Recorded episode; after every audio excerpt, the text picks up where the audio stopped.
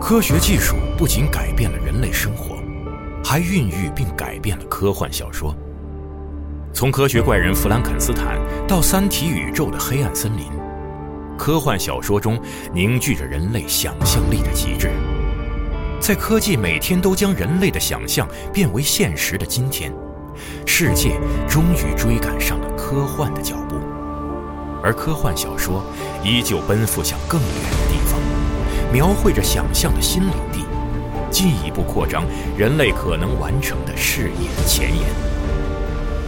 科幻研究泰斗詹姆斯·冈恩经典著作《世界范围内最新最权威的科幻小说史》《交错的世界：世界科幻图史》，阿西莫夫、刘慈欣作序，独家时间轴功能，呈现经典科幻杂志及小说封面。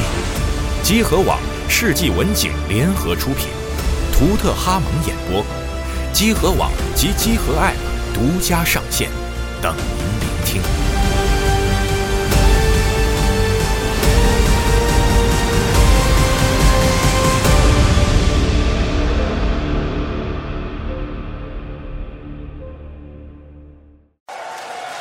今天我要报应一下。开场无私之举，嗯，我是无私之举这个词儿真的太硬了，真的太硬了。 Всем привет. 非常的生性。对，窗外的光影渐渐明亮，朝阳像是召唤我去战斗。嗯闭上眼睛，我却感觉全世界都在向我宣战。嗯，太屌了，这词只有俄罗斯人能写。这个其实我说句良心话，它是继承普希金的。是的，真牛逼。你在后边其实可以看到，就是普希金给这个被流放的人写的诗，特别牛。啊，真好。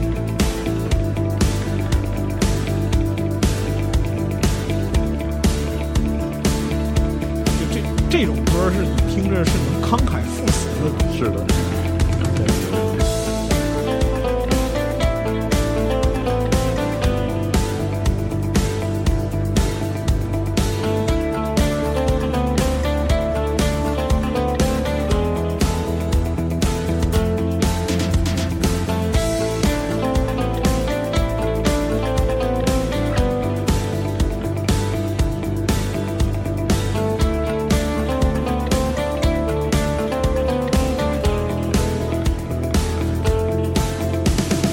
Песня без слов, ночь без сна Все в свое время, зима и весна Каждая звезде свой не могу 欢迎收听最新期的《加州 Pro 专题节目》，我是四十二。我是老白，好，新的一期苏联美学的节目，哎，我们在时间上依然没有推进，是吧？我们这次还要讲另外一个品类，对，非因常为重要的一个品类。是因为总体来讲的话啊。你如果说看得上俄国的文艺的话，啊，那么这个阶段呢，是他就是最出彩的阶段，就就是大林同志上来之前哎，的对对，这个阶段，三十年代之前，啊，非常的美好从。白银时代到三十年代之前，这是最美好的阶段。你行要看不上俄国文艺呢，你可以说就是现代的俄国文艺所有遗产都从那时候来，行吧，啊啊，好，那嗯包括说我们开场这首歌啊，其实都是这个就是历代近，也就是普希金之后两百年诗人是啊，这首来自崔的这个《无私之歌》，哎，喜非欢常疯喜的欢疯了，我跟你说，过瘾这首，而且就是很重要的是，这是一个现场版对，啊，非常的非常的爽，非常爽，就是啊现场它的感染力和冲击力。嗯，这个对于就是人们来讲是无与伦比的，嗯每一个看过音乐会呀、就是说摇滚演出啊，嗯，就都只要能理解，只要你去看过现场，嗯，你就能够理解那种就是能够把人带动起来那种山呼海啸的情绪。是，嗯，我们这次呢就从这儿开始讲讲这个苏俄的戏剧，啊，哎，但是这一期呢，我们还很难讲到苏联，因为、哦是吗戏 对，因为戏剧本身在俄国，它和文化的关联比很多人想象的要深得多。是吗？对，嗯就整理这个东西，它为什么很费劲呢？嗯，因为它不像就是其他的几个就是美学相关的类目，建筑啊、先锋艺术啊、嗯教育啊这些东西，它都能够单独成块儿。嗯，你要是仔细的去研究戏剧，就会发现一个非常奇怪的现象，嗯，在俄国近代史上、近现代史上，牛逼的剧作家都是牛逼的文学家，嗯，纯粹的剧作家几乎没有。因为戏剧是属于那个时代的复合型的文艺，哎，对，就是什么都要包含。在咱们电之影前也说过，在电影出现之前，戏剧就是所有艺术的一个综合大门类最高价值的体现。维度太多了，啊嗯，哦而且就是演员这个职业那是非常厉害的，是吗呃？今天是演员，明天就是总统，嗯你知道吗？哦，确实，你说的特别对。说枪毙你就枪毙你，啊是的，说整性儿当然就整性儿了，那可不嘛嗯。对确吧实你看里根是吧？啊，啊，就这个意思。确实，而且就是在过去呢，戏剧的影响力和感染力，嗯，在没有现代传媒的时候，它是无与伦比的。对，是的，戏剧的传播往往就是先进思想的传播，嗯，先锋艺术，先锋艺那术。个时候好比说，就是你像古话讲说“说书唱戏劝人方好，嗯三条大道走中央，善恶到头终有报，人间正道是沧桑”。好，哎，吁，好这个劝人方，它就是劝人学好的意思。啊，尤其是在过去，就是我们上期不是讲教育嘛，对，义务教育没有普及的时候，广大劳动群众是得不到教育的机会的。是啊，他怎么去形成世界观呢？很多时候哦真的就是通过听说书、看唱戏，对完成价值观构建，哦，这是旧时代特有的这样一个特征。所以在那个时代，戏剧尤其的重怎么要说呢？其对，凸显了矛盾尤其的尖锐，是的嗯，啊，而且在就是凡是苦大仇深的俄国，哦，这个事儿就更麻烦。嗯，嗯，因为就是凡是戏剧，他们比咱们想的要要深得多。哦，就是你可能以为就是说戏剧啊，然后讽刺剧啊什么类似这些东西啊，不就是我表演吗？一个表演、是啊图一乐？是，不是，嗯，就是俄国的戏剧，那真是从头到尾都是冲着说书唱戏劝人方这个这这条道儿去走的。要扛着东西的，对，核心不在于说书唱戏，核心在于劝人方。我看到了什么，我要把它反映出来。嗯，而且是以戏剧的方式，我呈现的东西要要有价值，嗯，到处都背着社会责任感，啊，属于说排风根一辈子啊。哦，里边儿就是无数这样的人。嗯，所以说，我们在这一期呢，需要是对俄国戏剧的源头做一个简单的溯源和整理。 ，OK，而且在白从白银时代开始，一直到就是列宁时嗯代，我们在前边几期里边提到过的一些人，在这里边会反复出场。好，对，因为就是之前你像就是讲契诃夫那期啊，有朋友们讲说，就是亚历山大奥斯特洛夫斯基，嗯他是伟大的剧作家，但是没有提到，殊为遗憾。是的，那我们正好就借这个机会呢，把就是在白银从俄国的古代到白银时代的这样一些就是剧作的发展和代表，把他们简单的挑出几个人来说一说。啊，我们这期主要还是这个部分的，哎，是这个部分，因为你哦不把前面这个东西铺垫清楚了，你不会理解，就是俄国人在二十年代苏联成立之后，嗯，为什么一方面戏剧具备极大的冲击力，嗯另一方面呢，就是想象力又特别的夸张。哦，都是有积累的，这是多年的历史积累和现实嗯主义传统、啊酝酿出来的。确实，啊然后就是我们这个节目呢，现在也是做了十多期了啊都，十多期了，那可不嘛，好这家伙啊，这这已经是我都在这瞎捧捧十期，啊，就就来吧，来吧反，正都都是图一乐的事儿是啊，是吧？是如果说朋友们就是觉得啊 OK 呢，能够解解闷儿，哎，嗯可以就是这会这么一听，嗯，啊那么一听，然后也欢迎分享给同样就是需要那么一听的朋友们，好啊大家一起图一乐。是的，嗯啊，就完事儿。嗯，我们这个事儿呢，首先还得从这个就是这个斯特拉文斯基这个人呢哦，说起。好，每次都是他，每次都是他，就这个人是是一个惹祸精，你知道吧？嗯哦，你看，就是原来他那个火鸟是啊吧？，春之祭，春之祭嗯，打起来这，都打起来，嗯剧场里打起来。是其实呢，斯特拉文斯基自己可能是没有想到他的这样一个舞剧创作啊，嗯会带来这么大的反响。是的，他可能心里在想，我是一个纯粹的俄国人啊，是啊，我只不过是把我们的民间故事表 达出来是了你，们打什么劲呢？打什么劲呢？没见过世面是怎么着？是呢，嗯这涉及到就是春之祭的这样一个原始题材，哦，终于讲到了这个，哎，就它的古代戏剧起是起起源是非常久远的，嗯，它给欧洲人带来灵魂冲击，因为历史上确实没见过这东西。这个是哦俄国古代最原始的祭祀仪式，叫迎春舞蹈。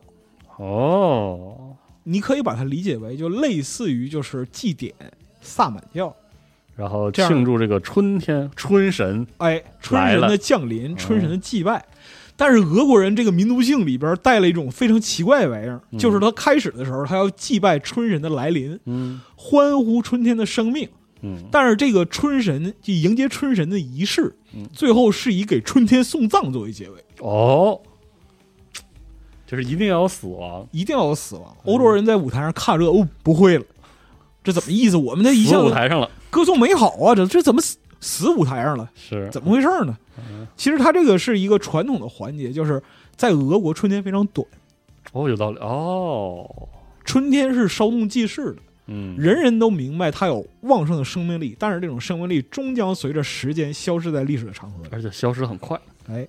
传统的这种就是迎春舞，它其实就分三个环节嗯，啊，很像戏剧的结构：哎，迎春、贺春、葬春。哦，第一部分迎接春神，嗯，姑娘们围成圆环跳舞，哎，哎召唤春天的到来，同时对春天进行赞美。第二部分是一个扮演春神的姑娘出现了啊哦，，她来庆贺春天的降临。哎，这个时候呢，人们就表达说啊，对这个春天的美丽啊，未来的希望。歌颂一下春天多美好，哎，是是是啊啊，春天在哪里？春天在这里哦啊确实这时候很开心。但是第三部分嗯，藏春，有意思了，这就有意思了，就是世界关于春天的，就是原始戏剧资料非常之多，就春那个春天的祭典啊，哦然后就是是说类似演变的歌剧、舞剧等等，嗯，非常之多。但是像俄国人这样，就是上来就把春天埋了的，绝无仅有，好，真的是绝无仅有。就这一家哈，，对，扮演春天的女神要遭到来自死神的打击。哦人们会用就是白桦树枝、哦，杨树枝这些东西去打击死神，保保护春天。但是春天一定会死。哦，哎呦呵，哎呦呵，最后是谁呢？是春天的母亲为他送葬，哦呦，这是一个特别牛逼的意象，哦，非常的有趣，神奇啊，很神奇。这它其实就是你要说民族性上诉，其实就上诉到这儿。为什么你说就是毛子的各种文艺作品嗯，啊，小到就是动画，大到戏剧、电影，死人不当回事儿，是吧？六百年看惯了，死亡啊就是这部分，对，死亡是生命的一部分。是春天的一部分，哎，牛逼，这个这个非常有意思。嗯，这是它原始戏剧最早可以考证的起源啊。跟它同期流传的呢，还有吟游诗人，嗯，俄国的吟游诗人。哦，这个习俗可能是跟就是蒙古鞑靼哦统治的时候那个习俗有一定关系，就金帐汗国哦，那种游牧的方式。其实，在十五到十八世纪的时候，有很多民间故事主要是靠吟游诗人哎，来保存下来的。哦包括他讲的故事非常多，包括说农民起义呀、乡野奇谈呐、富人的生活、王公贵族哦啊，类似这些东西。啊，一六四八年的时候，就当时沙皇认为说这个玩意儿不行不太行啊，啊，闭嘴吧，三俗啊，，对对就对。这个啊，然后就是沙皇这个行为也很生性，就把那个吟游诗人集中起来杀掉 啊，他还挺厉害的，啊很猛。很然猛后就是那个销毁乐器和那个乐谱啊，哦，销毁诗篇。但是人民是需要这个东西的。大到啊，所以说就是诗人还诗人的诗篇还是在很多地方流传的，在嗯乡村啊，在田野，狠偶尔活是经杀常不。死，对，哦就是你像那个斯拉文斯基，他还写过一个《皮特鲁什卡》，嗯，这个舞剧的来源就是吟游诗人的原始诗篇，哎呦有这一个民间故事。就皮特鲁什卡是一个很快乐的，就是农村小子，然后嘞，然后有一些个人经历，攒了点钱啊，哦出去钱被骗了，找人买马被马骗了，然后那个就是马没了被被马主给骗哦了，嗨，然后他的去马没了呃他马没了，然后就因为他马没了，他就找找那个当时的乡镇警察，哦被警察揍了一顿， ，OK，然后他就死 掉了。啊啊，对，这是彼得卢什卡的这样一个故事原型 OK，啊。所以说，你看毛的民族性啊，这个啊玩意儿都在这里都在这里，都不知道讲什么。哦，然后在十八世纪之前呢，俄国还有一种非常独特的这个熊戏，哦，是我理理解那个，就是你字面理解上那个熊啊哦。就你看东北有一句老话叫什么？叫耍狗驼子对，是啊。我这个听过狗嗯驼子其实就是狗熊的意思。哦，它有很大一部分来源是这个熊系的原始基础。最开始始的时候是人反穿夹皮袄，就是里边带毛那种，你把毛对着外边啊哦反穿，这样就跟一个熊似的。啊，演的是什么呢？演的是地主老爷、王公贵族的生活，哦，实际上是一种讽刺嘛。确实，啊当然，后来可能因为各种原因，比如说为了这个就是影响力嗯啊，为了就是夺目一点儿， 嗯，就逐步的开始变成就是真狗熊了。我真凶对，熊系这个就是原来他还用熊来接待人，啊！后来后来这个人就消失了，就变成纯熊了。就是纯马戏了对，就是真狗熊。哦嗯，这个要要抵制动物演出啊，朋友们，这个是糟粕啊这是糟粕啊嗯。不过熊在俄国戏剧里边有非常重要的地位，啊，就从这儿来的，估计对，有时候相当于这个机械降神的位置。啊是吗？对，打个比方说，谁要死了，找不到什么合适的办法，让树林子里被熊拍死就完事儿了。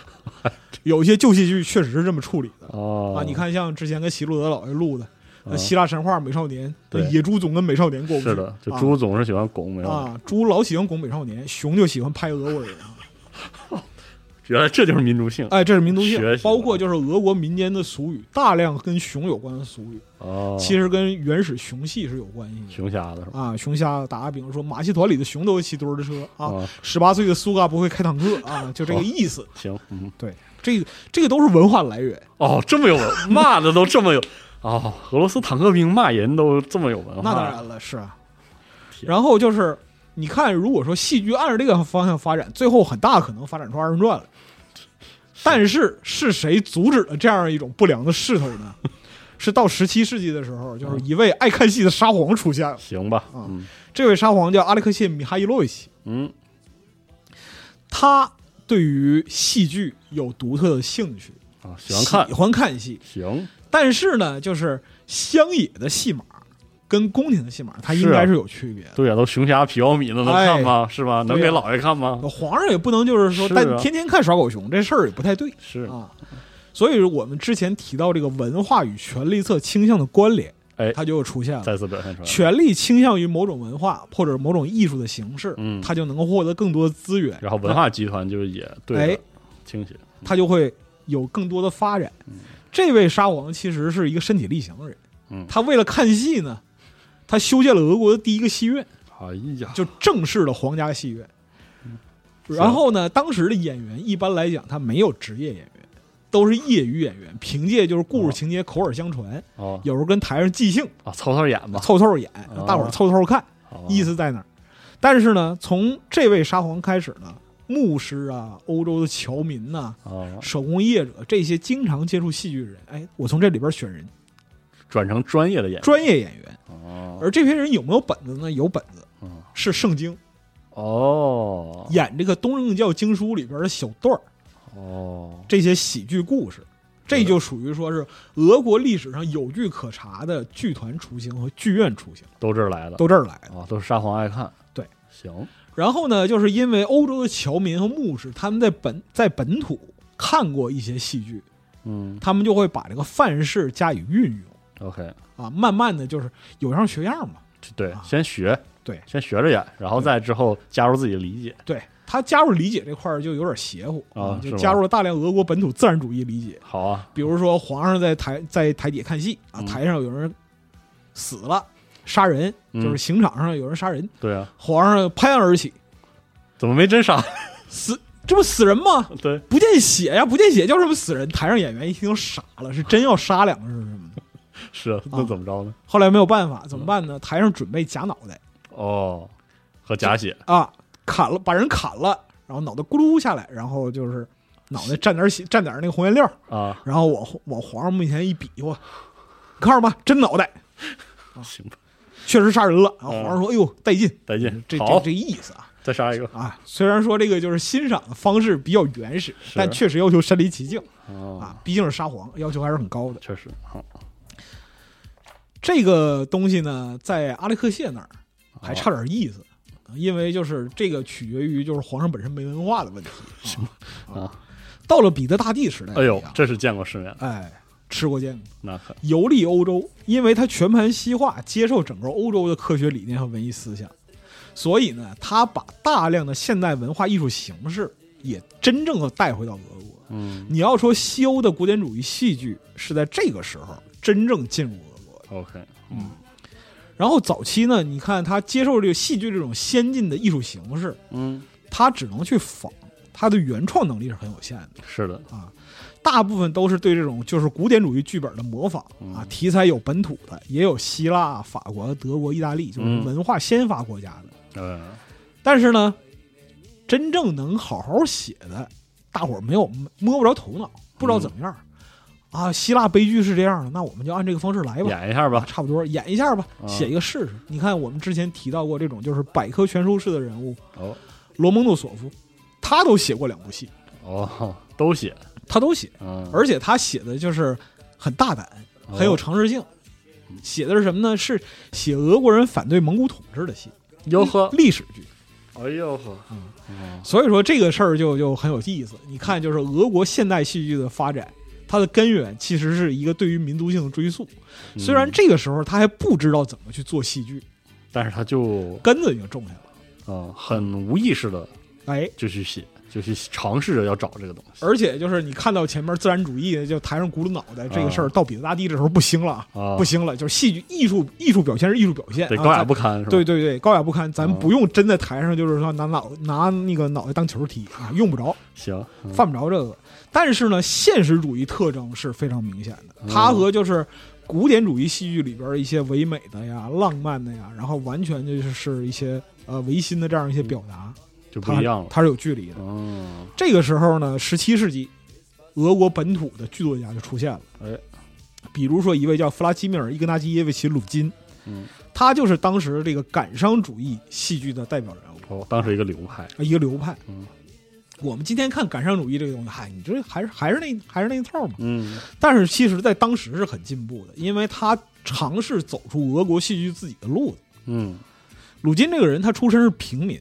哦，他这点就和当时贵族不太对付。哦我们上期说教育，哎，平民在就是十七世纪的时候受的教育还不是一个很寻常的事儿。嗯，他因为阶级出身问题呢，就渴求知识，但是呢又没有钱，怎么办呢？学会写字儿之后去当抄写员户口，哦，所以后来贵族派的剧作家攻击他，就说你臭写稿子写稿子怎么了？啊，就就这意思，就这意思。啊那时候又有编辑的话，就骂臭编辑啊。哦，确实，这个人其实就是经历这些苦难之后呢，志存高远，他没有轻易的放弃，最后他一直官至到文化大臣的秘书。哦，文化大对于学平民来说很厉害，对，文化大臣是赏识他的才华，啊，破格儿吧破，格把他提拔为秘书，哎呀，他就跟着文化大臣去出访欧洲。哦，这个时候呢，他到了德国、法国，接触到当时的启蒙运动，哎，这个事儿就变得有意思了。如果说对戏剧有了解的朋友，可以会知道，当时法国、德国的启蒙运动，那像就是领袖德尼·狄德罗哎，啊，包括说哥特霍尔德、莱辛嗯，这个都是在当时的戏剧思想上有特别出众表达的这样的人物。嗯，你像狄德罗这种，在当时法国那也是号称百科全书式的人物，全能型的学头衔多到一个屋住不下，是吗？那可不嘛。啊，你像唯物主义哲学家、哦启蒙思想家、文学家、美学家、翻译家、剧作家都是他，哎呀，而且是戏剧表演艺术的表现派的开创者。哦，就在狄德罗这里，狄德罗的戏剧理论真正的开创了何谓表现派的这样一个定义，就是你一个演员如何用方式方法去在表舞现，台上去表现艺术形象。哦，他主张的就是刻苦的钻研人物性格，创造理想的典范。嗯那么你去演出的时候，演员应该准确的像一面镜子那样，把这个角色的形象真实的重现在舞台上。哦，狄德罗其实是反对演员所谓的天赋论的，哦，他的意思就是说你要不断精确的复刻，因为这个剧作写出来它就是最好的，哦，你要做的是下苦功把它表现出来，不断的反复呈现，你呈现出了一个最好的，接下来你只要模仿那个最好的，把它表现出来就可以了。哦，这是狄德罗的观点。然后狄德罗的观点到鲁金这儿呢，他就得到启发了。哎呦，我们俄国戏剧没有见过这东西。是啊，他回到俄国呢，就开始使用这个启蒙主义哲学解释戏剧的任务。嗯，戏剧本身作为先进艺术形式，在文化事业中的任务。哦，但是他对于启蒙主义这个理解有点跑偏，他上来先开始喷那个就是本土戏剧创作这个这个不接地气的问题，哦，是吗？说就是首先啊，戏里边儿那个讲法语，啊懂，在在俄罗斯，啊，我是我们知道法语是宫廷的这样一个高贵语言。啊俄罗斯的问题在公民于，也就是说，宫廷里边完全懂法语的人他也没几个。哦，就是说你们这个在俄罗斯演戏拿法语说台词，拿法语说话哎也是拿腔拿调的事儿。哎，对嗯啊，你非你做那个事干什么呢？对吗？有意义吗？嗯，啊，你你说了法语，你就真上流了，是吧？是而且还有就是戏剧里的人物啊是，看着像普通人，就是我们俄国朝宫廷里的人，嗯，看着像普通人，举止做派也是普通人、嗯啊，名字不是俄国人名字，这怎么回事儿好啊？什么多朗特、克里当特嗯啊、吉纳，俄国人有叫这名儿的吗？啊，没有，啊，我们都是各种懦夫、各种围棋对，各种司机，啊，你的人设和行为是背离的，嗯这个东西和戏剧的要求和主旨是冲突的。哦，鲁金就是从这个启蒙主义哲学的角度，就挨个儿说挨个儿批判。好，批判完之后呢，他更主张是什么呢？描述生活里的普通人，哎呦，这个因为他是平民出身嗯，他又在就是文化大臣的秘书的那个位置上，所以说他的主张有一定的代表性，能被人听见是啊，这个事儿很有意思。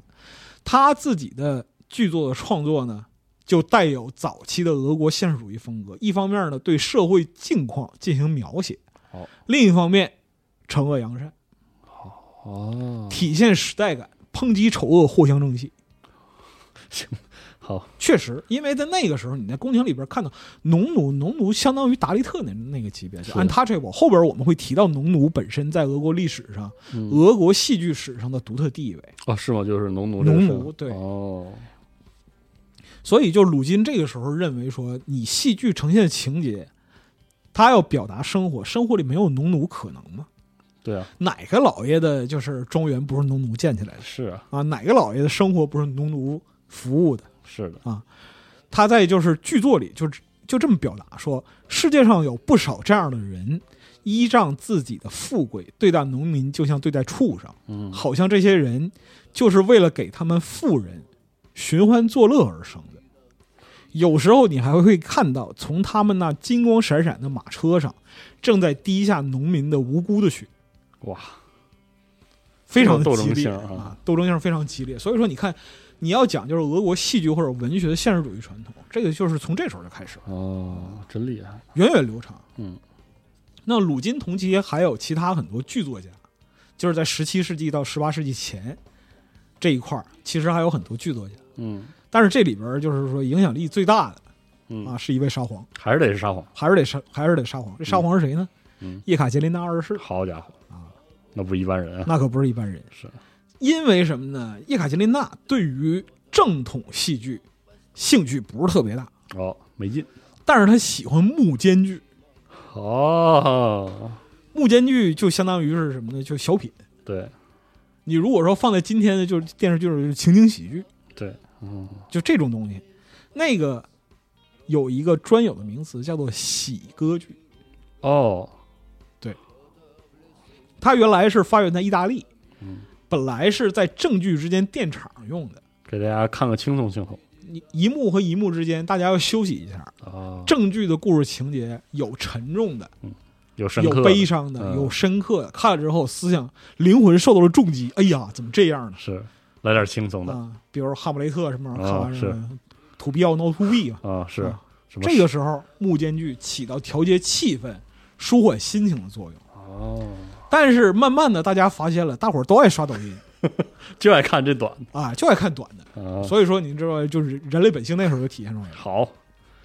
短小精悍，而且内容往往都是普通百姓的这个日常生活搞笑片段，哦，乐呵，很乐呵。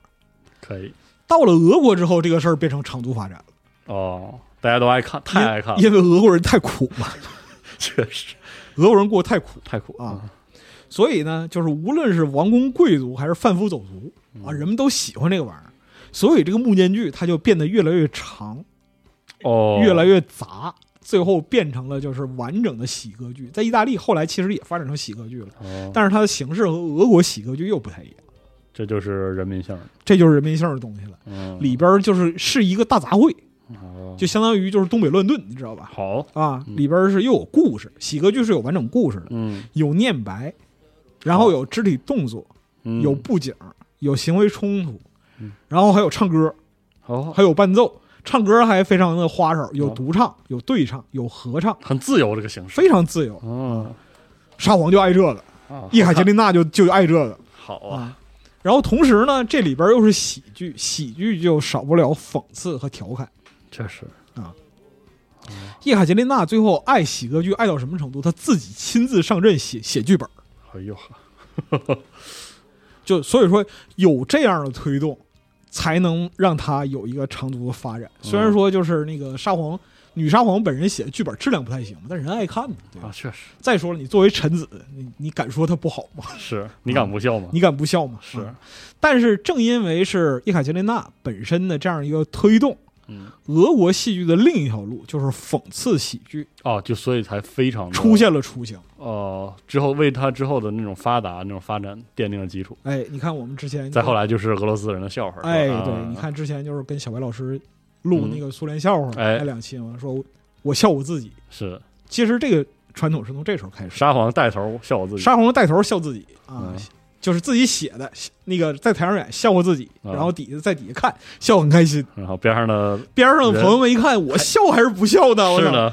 啊哎，这个好好他妈俄罗斯笑话，啊是？吧？有点牛逼，嗯哎，所以说，在这个时期，后期的一些剧作家，比如说像瓦西里·瓦西里耶维奇·卡普尼斯特嗯啊、杰尼斯·伊万诺维奇·冯维金，这都是当时很著名的剧作家，他们都继承了俄国文艺的光荣传统啊。沙皇能写东西笑自己，我就不能写东西笑沙皇吗？后来证明还是不行，后来证明是不行的啊啊。对，喜提流放什么，这都很正常哦啊。很好，这个时候就是我们前面提到的剧院和剧团也有发展哎了。最开始那个时候是纯业余的，这就是涉及到了从业人员的组织，哎其实就是产业在发展，产业在不断发展嗯，而且还有一点是喜歌剧它的反映的内容更加贴近城市市民的生活，嗯，所以呢，市民也需要看这个东西。哦这时候呢，它就产生了一个分化，哦，在民间有一种就是说半专业或者说是非职业剧团，叫城市民主戏剧。哎呦，它里边主要成员是什么呢？学生、商业、商人、哦手工业者、小官吏，哦，喜欢这个的，大家来演来演啊哦，，有点类似于这个就是社团同好会那个意思。哦，那个时代要有二次元的话， 这就是吧？社团是吗？社团小社啊团，你看 China Joy 每年也演剧，对不对？是吧？意思在这儿。啊，行吧，他们演的就是这种就是喜歌剧和讽刺剧为主。哦，宫廷那边呢，因为就是宫廷有钱啊，有还势是力那啊，个歌舞剧哈，他走向那就是比较华贵的歌剧、舞剧啊，那个阶段。什么东西都是专业的，配的音乐呀、唱啊，都哎是，这个就是俄国戏剧的分化。哦但是呢，俄国自己独特的历史性在这时候又跳出来整幺蛾子了，哦，就是在欧洲历史上也没有这样的一个条件，嗯，就是农奴的剧团，我操，这个是俄国独有的。为什么会产生这种现象呢？这是因为在当时有一些上下不沾的大贵族，啊，确实俄罗斯有这种情况，特别是他那个进行西化的时候，这个整个他的这个贵族的阶层其实也不是所有人都能跟上，一反正个是不是所有人都能跟上，另外一个就是很多人分散了。是的，你打个比方，像托尔斯泰，嗯，世袭大贵族，伺候三代沙皇，是的，你让我上彼得堡去，我还不乐意去呢。对，就有这种情况。大家可以看那个屠格涅夫写那个《猎人笔记》，哎呃，那个就是你会发现俄罗斯在那个时候沙皇时期的贵族啥样都有，真是啥样都有。嗯，这里边农奴剧团的产生，就是因为一些这样上下不沾的大贵族才出现的。嗯，他要看戏，但是呢，他不是皇亲国戚，嗯他不能看歌剧舞剧，真复杂，真拧，但是他又不是老百姓，他也不能就是说看那个城市民主剧团演点儿那个喜歌剧啊、讽刺小品啊这些玩意儿，掉份儿 行吧，没意思，嗯，怎么办呢？我自己养个戏班子，嚯，而且就是在十九世纪前夜，啊很多贵族的子女都受到了非常良好的教育，包括到欧洲去学习音乐、学习艺术，嗯，这是他这样一个培养基础。那么你要在自己家里搭戏班子，你得有场地，嗯，你还得有人演，你还得有人演，你得你还得有人会乐器，啊，是啊，怎么办？人呢？你从城市里边抓，城市平民里边抓，这不太现实，是你，没有这权利。嗯，但是呢，你的庄园土地上有农奴，就用农奴来，训练农奴来进行演剧，这是非俄国常特殊，个这是俄国独有的农奴剧团的这样一个情境，这在世界各国都没有。确实，而且在农奴剧团里边，很多人达到了非常高的艺术成就。哦，我们这里边可以举两个例子，一个是俄国历史上的爱情传奇，另外一个是在后来影响到苏联的哦，戏剧艺术。是吗？这是两位农奴，嗯哇塞，第一位是很著名的农奴夫人普拉斯科维亚·科瓦廖娃·热姆丘科娃，好，他本来的身份呢是舍列梅杰夫伯爵庄园领地上的农奴的女儿，哦她是作为老伯爵夫人的陪嫁给陪过来的。哦就是我给你一块庄园，给你一个村儿，那这里边所有的人口，农奴都是你的，农奴都是你的，他被相当于物品嗯，对，给过来的。但是他天赋很厉害，七岁就是在没有经过训练的情况下，听过歌剧的唱腔，就能把这个唱腔完整的复原出来，哇塞，然后被发现了，嗯很厉害。那么认为这个孩子有学习音乐和艺术天赋，就把他拉去学习这个大键琴和竖琴，嚯，而且学习法语。真厉害，到他二十二岁登台的时候，能用法语演唱完整的咏叹调，哇，而且就是在一七八零年到一七九零年那个时候，在就是舍利梅杰夫伯爵他们家的庄园剧场哦，是非常有名的，红极一时。哇，就是就是农奴剧团特别有名，对十里八乡的都知道，这那可唱的就巨好，而且这个东西对于主人来说，对于家主来说是面子，哦，还真是我很高雅是啊，我对于艺术非常的投入，啊，这个剧团演得非常好。好家就到这个程度。但这个事儿更传奇的是呢，他的家主伯爵本人伙，哦，怎么了？爱上他， 我操，哇，细数尼古拉彼得罗维奇·舍列梅杰夫，这是老伯爵的儿子。儿子啊，这位伯爵在俄国艺术史上非常有名，哦，本身也是很厉害，很厉害，就是年少、嗯儿童时代就在欧洲游学和留学和游历。哦，十三岁，这个伯爵是十三岁登台唱歌剧的，我操，很强。这么厉害啊，包括就是这个小姑娘啊，热姆丘科娃唱歌剧的天赋，也是少年伯爵发现的。哎哦，家里小少爷发现了，对，家里小少爷发现了。哎呦我去，然后这个伯爵的交友的程度是什么程度呢？嗯，亨德尔，我哥们儿，莫扎特，天天吃饭，哦 我操，哦就熟到这个程度。太牛逼了，就所以说音乐素养极高。啊，然后呢，毕生热爱建筑，哇，通才呗，通才啊，就是我喜欢戏剧，我喜欢歌剧嗯，啊，怎么办呢？如何实践呢？我在自己家庄园盖一个剧院，自己盖呃，自己盖。牛逼， 行吧，啊，所以说，就是热姆丘克娃本身作为一个农奴，嗯，呃农奴女孩子，嗯，其实之后所受到的培养、训练，这些都是来自于小伯爵，嗯，就是竭力主张说，那个他是有这个艺术天赋嗯的，你要让他去在这方面发展。啊，其实说白了，就是把农奴当人看，是的，这对于当时的贵族来说是非常非常不容易的，是的，几乎相当于不可能。是的，但是把这个就是歌剧女王嗯，给培养出来了，哇啊！而且就是最后两个人就是情到深处，哦，实际上到了一七九零年之后，就是真的同居在一起哦了，就是事实上的夫妻。好，但是这个阶级身份的鸿沟是跨越不了，我操，太苦情了，我他妈惊了，可苦情了。然后伯爵最后是受不了了，哦伯爵给当时的这个这个沙皇保罗一世啊，打报告哦，说我要跟农奴结婚。沙皇说你疯了吧，啊，你再考虑考虑，你是有病吧？是嗯啊，你农奴农奴是什么？农奴你按是照物件儿，他是个物件儿，他不是人。他死的时候，就是农奴的身带农奴身份的人死后，甚至不允许被埋葬在有名字的墓地里，哎呦天，因为凡是有名字的墓地就是某家的封地，你埋在这个墓地里边就是这家人。哎农奴是物件儿，他不能埋在人的墓地里。天，就到这个程度。然后包括说朝野议论纷纷太难了，我操，啊，说这个舍利梅杰夫家大儿子疯疯疯了啊啊，这要跟农奴结婚呢，作死啊啊，脸上挂不住了，啊，挂不住了。嗯，结果这个伯爵狗胆包天到什么程度？沙皇保罗一世被暗杀了，哦，有这么个事儿，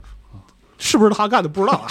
应该不是，应该不是应该啊不，是，啊就是趁老沙皇驾崩，新沙皇继位的时候，嗯新沙皇小年轻不知道他这点事儿，啊，他给自他给这个就是热姆丘科娃伪造了一个波兰贵族的身份。哇塞，他是一七九八年先给他全家脱了农奴籍，就是给他自由民的身份。哦，之后，一八零一年又从波兰搞了一个假贵族的身份，哇塞，两个人秘密结婚，太牛逼了，对，非常爱情的力量，我操非常牛逼。但是就是他们俩幸福日子只过了两年哎呀，一八零三年夫人就因为就是产后并发症去世了，什嗯么悲剧，我操，太悲剧了，俄罗斯这个地方咋回事？怎么这么苦啊？ 太苦了。这片苦难的大地是吗？对嗯，然后伯爵本身作为一个有爵位的人，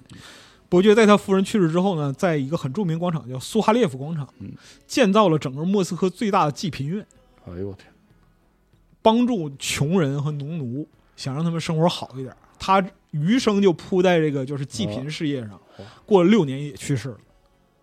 太难，这太个惨济贫院在一九一七年十月革命之前，始终是俄国最大的这样一个慈善慈善所在地。你会发现，就是在当时沙皇俄国，这个它毕竟是农奴制的这样一个贵族制的状态下，你能看到好的事情，主要是寄托于个体贵族个体的那种对人文关怀啊，而且就是这个事儿确实在俄国源远流长啊。啊，就是现在的莫斯科有一条大街就是以热姆丘科娃的名字命名的，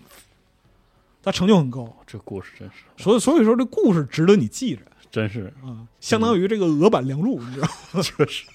太太苦了太苦太惨了。另外一位非常著名的农奴演员啊，你从这个体系上来讲的话，他是后世斯坦尼斯拉夫斯基表演体系的爹。哇塞，这位演员叫米哈伊尔·谢苗诺维奇·谢普金。哦，他是在俄国发展戏剧演出艺术方法论的一个先驱者。哇，他本身出生在一个库尔斯克的一个农奴家庭，从小的时候，因为他家参与这个农奴剧团演出，哦，嗯，所以呢，他也跟着演。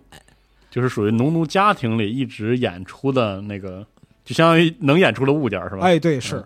但是后来呢，就是他的家主也是比较慈善的，嗯你不慈善早他妈埋了，你知道吗？是啊，他的家主也是比较慈善的，就讲说这个小孩子很喜欢演剧，那就让他演吧。嗯，演了之后呢，就是到他少年走向成年的时候，认为就是他在这方面是有天赋的，嗯他自己也喜欢致力于此。于是呢，他就跟家主说：“说我想去城市剧院，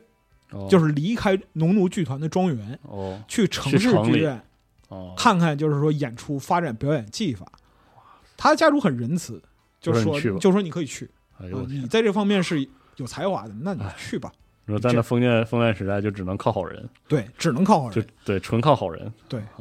然后就是一八二一年的时候，他就是有了，他大姐当时已经有了名气了，哦，然后也有了一点积蓄，就跟家主讲说，就始终挂农奴身份也不太好嘛，嗯，赎身了，成为了哦自由民。啊，从此之后，他参与了非常多著名剧目的演出。哦，前面我们提到很著名的剧作家尼古拉·冯维金，他有一个名剧《纨绔少年》，嗯哦，还有其他的亚历山大·格里波多波耶多夫的这个《聪明物》，还有果戈里的《钦差大臣》。哦，他与果戈里之间的交情非常之好。哦，我们之后会说到他的成就。可以说，果戈里的钦差大臣是他给支起来的。哦这么牛逼吗？他在里边多年一直演出钦差大臣这个市长这一角，金不换。哦，嗯哇塞，谢普金他本身厉害的一点是什么呢？他通过长期的实践嗯和揣摩，把戏剧表演的艺术体系从原来那种表现论提升到方法论的高度的。哦，那不是一般人。他是全世界戏剧表演里边最先提出理性演员和感性演员的概念的人。哦，他认为什么呢？戏剧演员的表演是有两种，嗯一种是在理性基础上去伪装的，我知道我在演，嗯，然后我去分析，我去装成这个人；啊，然后我去投射另一这个种是进入角色生活的真实的。哦，他的眼睛方法上，他的这个方法论就是演员必须深入角色的内心，认同你在扮演的角色的思想和感受，按照剧作者为这个角色进行的设计去走路、说话、思考、感受，哦，变成这个人。你要变成这个人。这个东西就是表演艺术体验派最早的雏形。哦，真牛。你到后期电影方法派也是从这儿来的，哦，方法派是体验派的这样一个进一步的延伸。他这套理论出来之后，在当时争议非常大，因为这个东西和狄德罗的戏剧表演理论是冲突的。是。对，哦，狄德罗要求的是那个演员要不断的像你要复刻，精确的复刻那个啊嗯你要像钟表那样精确的去复刻它复的刻表达编。剧就是剧本中那个完美绝对的那个形象。对演员的职责只是把它复刻出来。只是复刻出来，就你不应该带有自己的东西。哦，但是谢普金表示说，你要怎么可活成那样。怎么可能呢？嗯其实我觉得可能和他的个人经历有关。有关嗯他是从农奴到自由民，从一个受压迫的人到一个能就是拥有一定自由的人。不断的去表演，对，他对自主意志的强烈性肯定是有所感触的嗯，确实，啊、所以说，他后来到了一个什么程度呢？就是莫斯科戏剧表演专门学校是用他的名字来命名的，真厉害。冠名。而且他的成就在白银时代影响了整个俄国的表演方法发展好。他去世是一八六三年，正好是斯坦尼斯拉夫斯基出生那年。接上了是吧？就俄国戏剧就这么接上。哎呦我天，但是呢，就是我们说了这个两个农奴演员，其实这两个人特例，是特例中的特例，特例中的特例。太少了，我们绝对不能因为就是说农奴戏剧演员里边出了这两个代表性人物，就说那时候就是演员命都很好，大部分人是很苦的，是就是他们处于这个中在中间上不去下不来这样一个位置，同时又带着奴隶的身份，是的，还是被物化了。对嗯而且很多时候就是说那个这个中原有一个剧团，嗯，它有点像那个股票上市，你知道吧？是吗？啊，就是这个这个这个板块儿这个领域，它需要有个东西，否则的话你业务不全面儿。操整个剧团是为了把这庄园卖个好价钱，哦，而且就是卖这个庄园、卖地、卖建筑的时候，是带着农奴的人身权利一起卖的。是对，太惨。就是死走逃亡概不负责，嗯，它还是个物件儿。不管他演的多好，对，就是农奴制本身对于俄国在革命之前，在一九零五年革命啊，在嗯就十二月党人革命，啊在这个就是资产阶级革命，在其他所有的起义和嗯斗争这一块儿，嗯，你要看到就是农奴制本身，它是一个根源里的根源，是的啊，因为就是造成苦难的制度，这就给普通人制造苦难就是。嗯，所以说我们在这儿就需要强调更多人对于俄国文学艺术以及戏剧发展的影响。嗯啊，这里边儿就是我们就想绕过去也不可能绕过去，就是俄国诗歌《太阳普希金哇，太阳》，就非常非常非常重要。是，嗯，就亚历山大·谢尔盖耶维奇·普希金，他是俄国首屈一指的文学家、诗人和小说家。如果俄国只剩下一个诗人，那就是普希金。嗯同时，他也是一个伟大的剧作家，哦他是俄国浪漫主义最为杰出的代表人物。考虑到俄国人就是几百年来一直现实，他能够从现实中发现浪漫，这是非常了不起的才华。是的，就而且他在文学方面的成就是全能型的，是被称作俄国文学之父的。嗯，你要考虑到他只活了三十八岁，哇塞，就他的创造力的才华是无与伦比的，是而且就在在这短短的三十八年之间，他通过写作让俄语得到了规范，嗯，得到了新的标准，得到了新的生命力。这个也就罗蒙诺索夫干过。嗯，因为我觉得别的语言很多时候它的现代化和定型主要是靠翻译圣经，嗯，是吧？靠写，你像就是我们之前谈过这个，就是马丁路德是啊，翻译德语靠那个就是写新约来德文版的圣经嗯发明德语嘛。对，对吧？普希金通过文学创作重新发明俄语。天，就以前有一个段子，就是说是所有说俄语的人都应该感谢普希金，为啥？因为普希金把俄语简化到了大部分人用脑能能学的这个程度哦，是吗？ 啊。对，要不然呢，如果没有他的话，就要不然你就就学俄语难受的程度加上几倍啊，哦要不然你永远也不用学俄语确实，啊，俄语就消亡了，就这个意思好吧， 啊。这么牛逼了，而且就是从普希金开始，一直到就是后来苏联时代。嗯，出现了一个现象，就是俄国文学家都是他妈六边形战士，哦，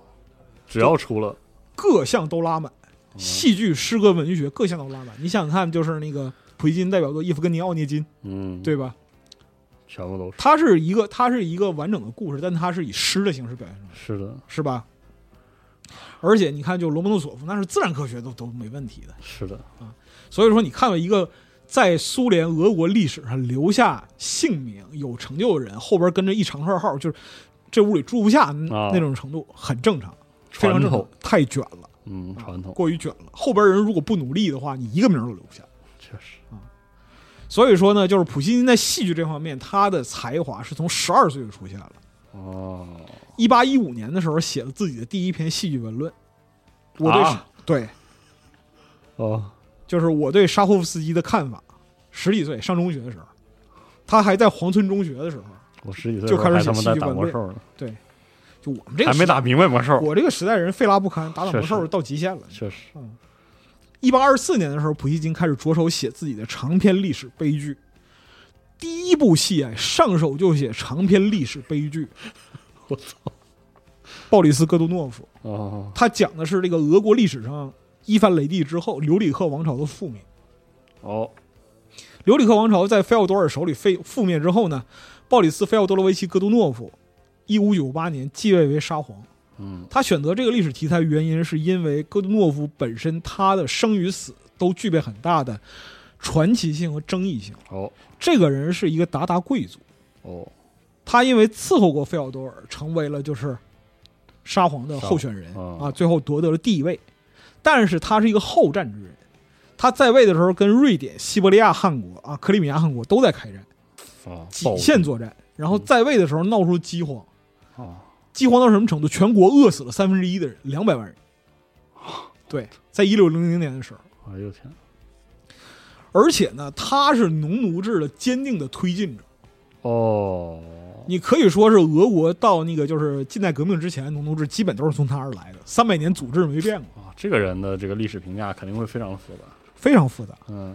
他对于就是农奴制的要求可以说是以严苛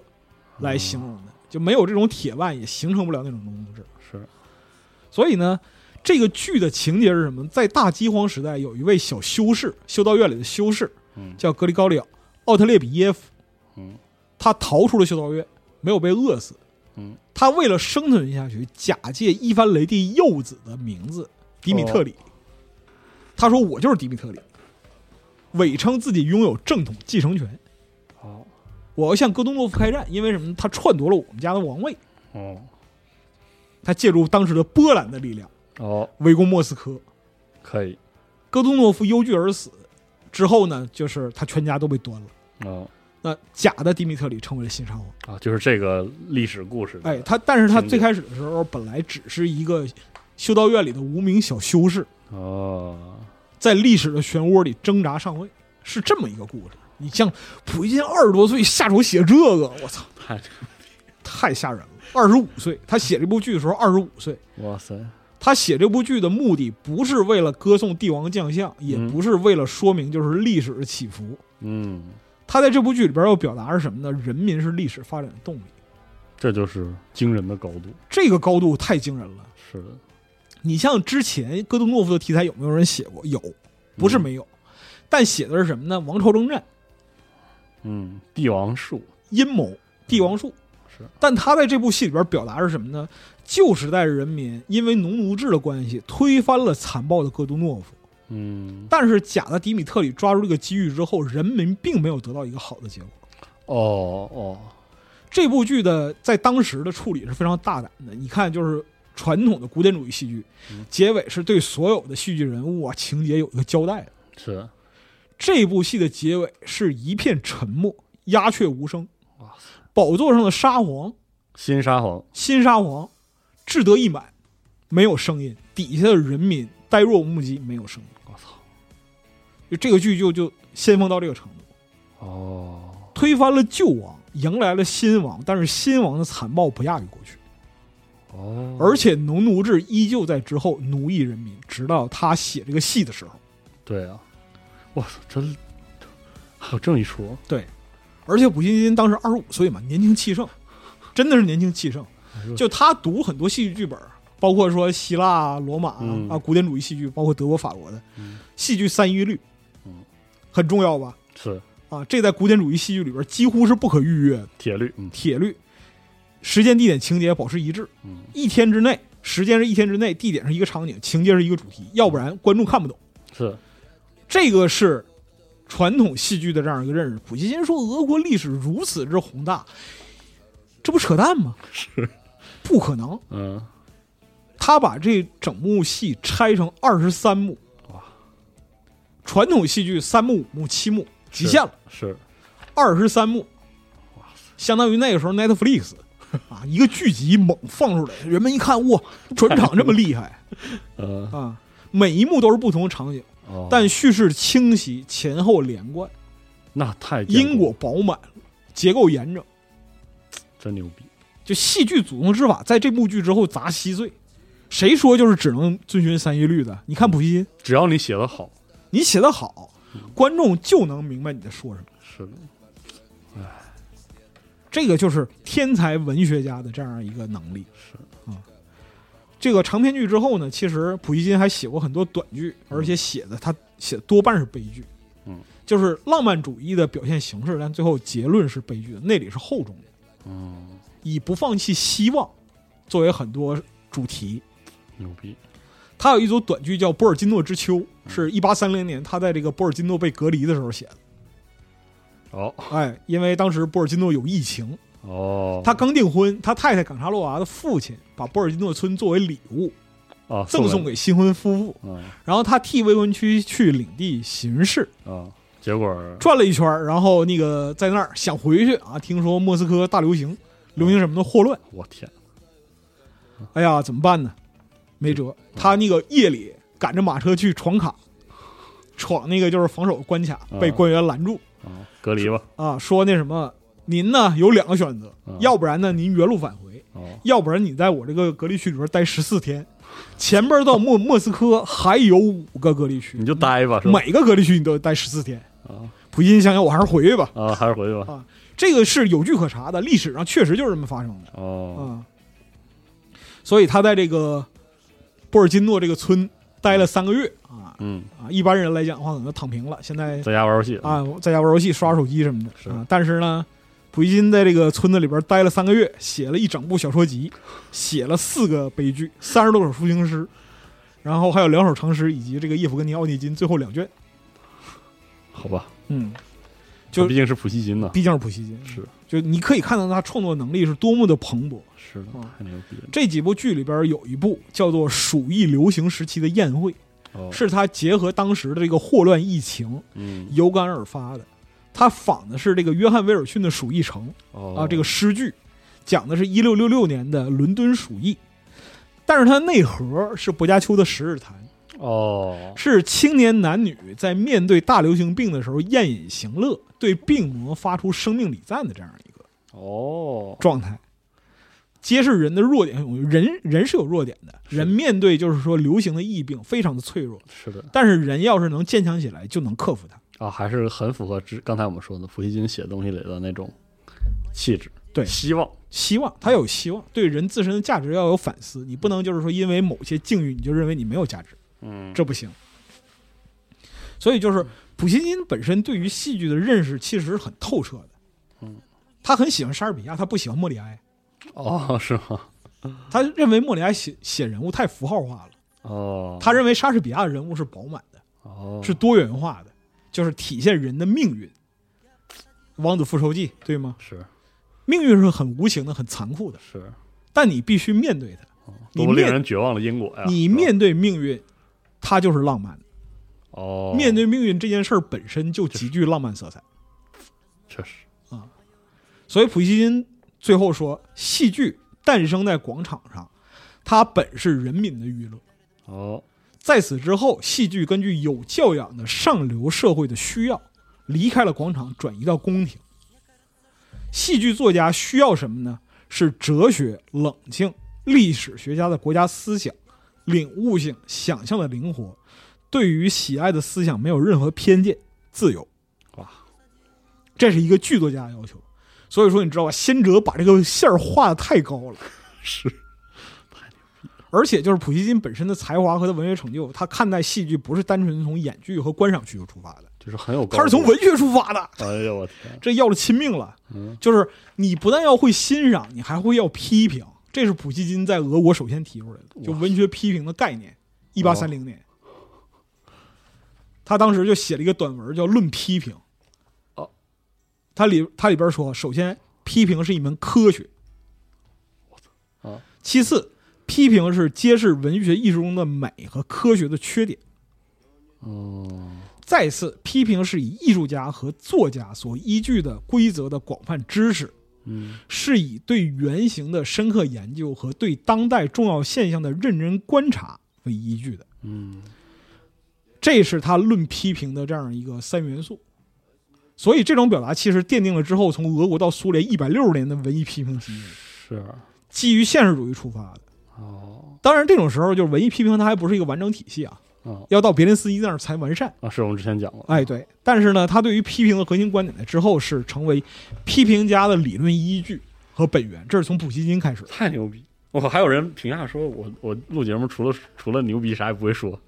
因为我现在除了牛逼也不知道说什么，我哦确实是这样的。我这怎么能怎么会有这样人呢？然后我们可以就是稍微说一下这个就是评价，你批评也是评价体系的一部分，啊嗯，是批与评嘛，是里边有评价，有批判，这个批判不是我们说指着谁骂，嗯，是一个分析观点、剥离表象、接触本质的过程，对，这个叫做批评。